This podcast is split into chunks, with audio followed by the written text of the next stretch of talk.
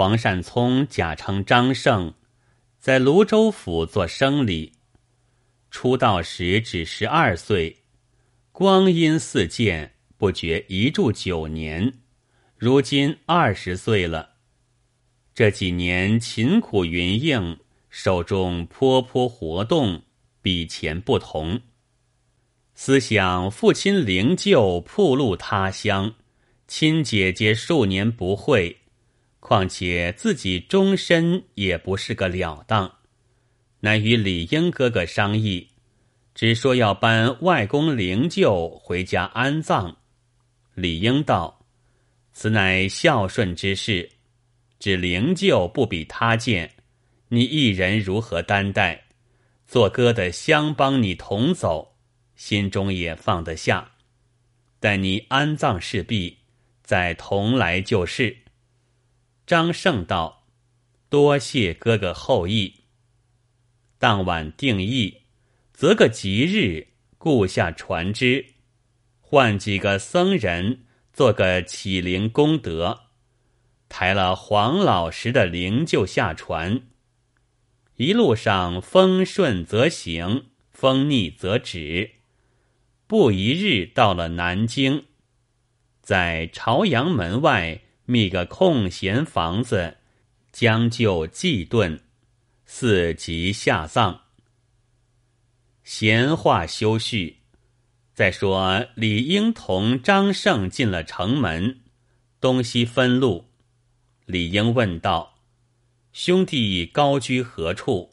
做哥的好来拜望。”张胜道：“家下傍着秦淮河清溪桥居住，来日专候哥哥降临茶话。”两下分别。张胜本是皇家女子。哪认得途径？西的秦淮河是个有名的所在，不是个僻地，还好询问。张胜行至清溪桥下，问着了张家，敲门而入。其日姐夫不在家，望着内里便走。姐姐道聪骂将起来，道是。人家各有内外，什么花子，一些体面不存，直入内室是何道理？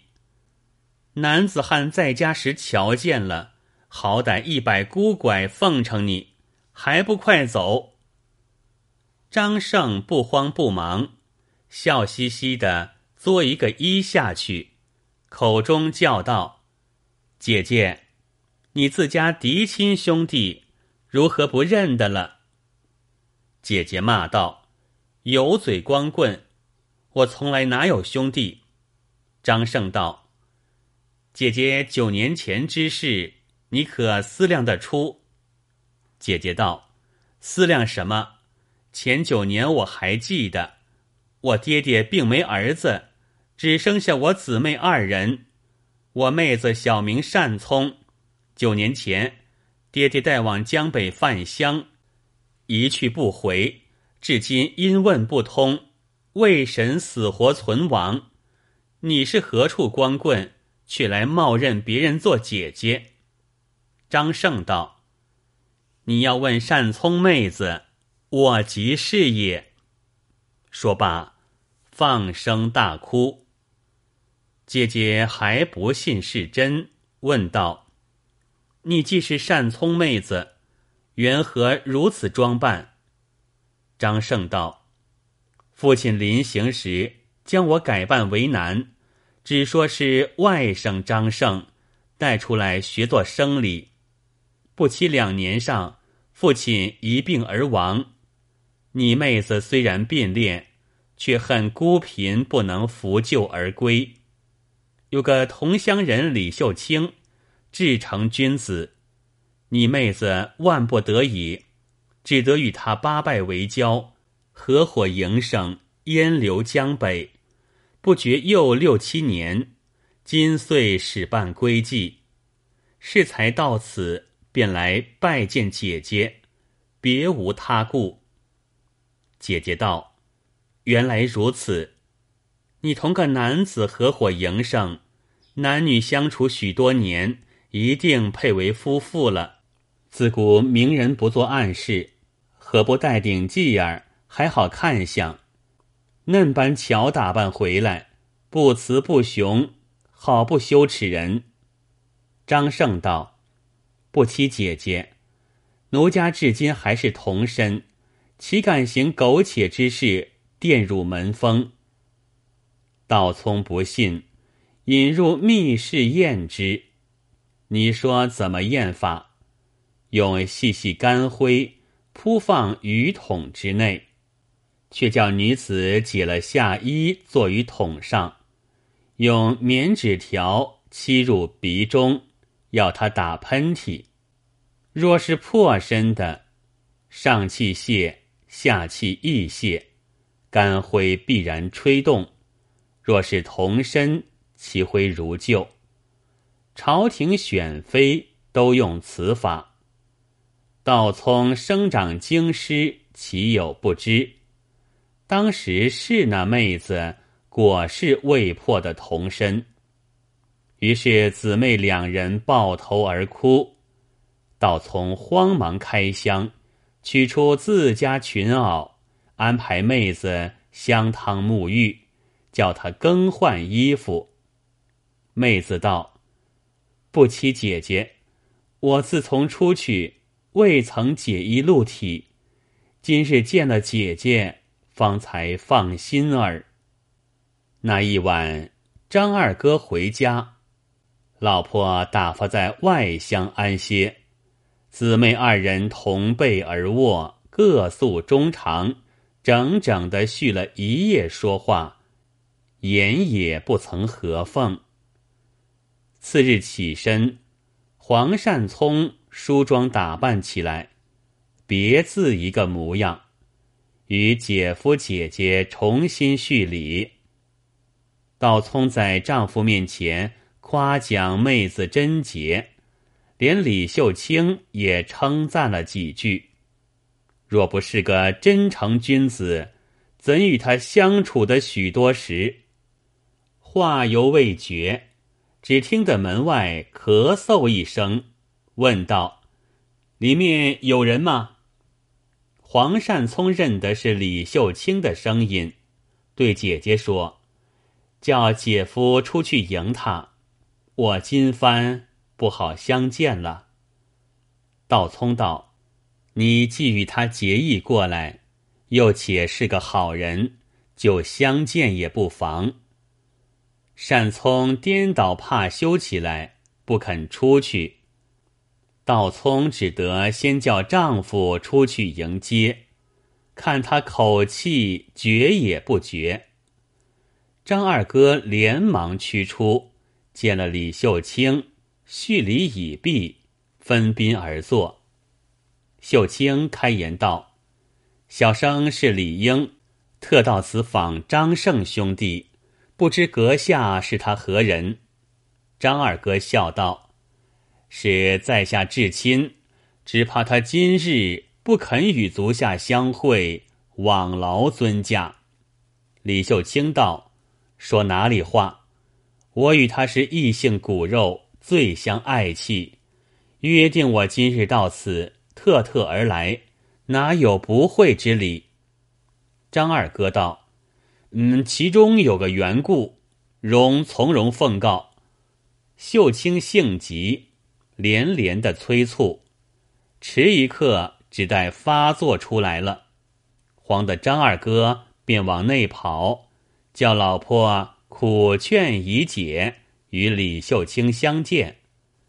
单聪只是不肯出房，他夫妻两口躲过一边，倒叫人。将李秀清请进内宅。秀清一见了黄善聪，看不仔细，倒退了七八步。善聪叫道：“哥哥不必疑虑，请来叙话。”秀清听的声音，方才晓得就是张胜，重走上前作揖道：“兄弟，如何嫩般打扮？”单聪道：“一言难尽，请哥哥坐了。容妹子从容告诉。两人对坐了。单聪将十二岁随父出门始末根由细细述了一遍，又道：“一向承哥哥待妾提携，感谢不尽。但在先有兄弟之好，今后有男女之嫌，相见只此一次。”不复能再聚矣。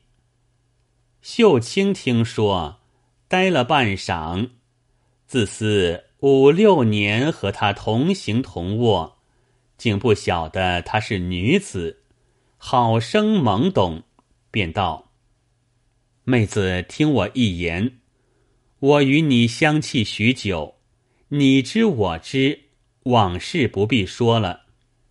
如今你既青年无主。”我亦壮而未娶，何不推八拜之情和二姓之好，百年偕老，永远团圆，岂不美哉？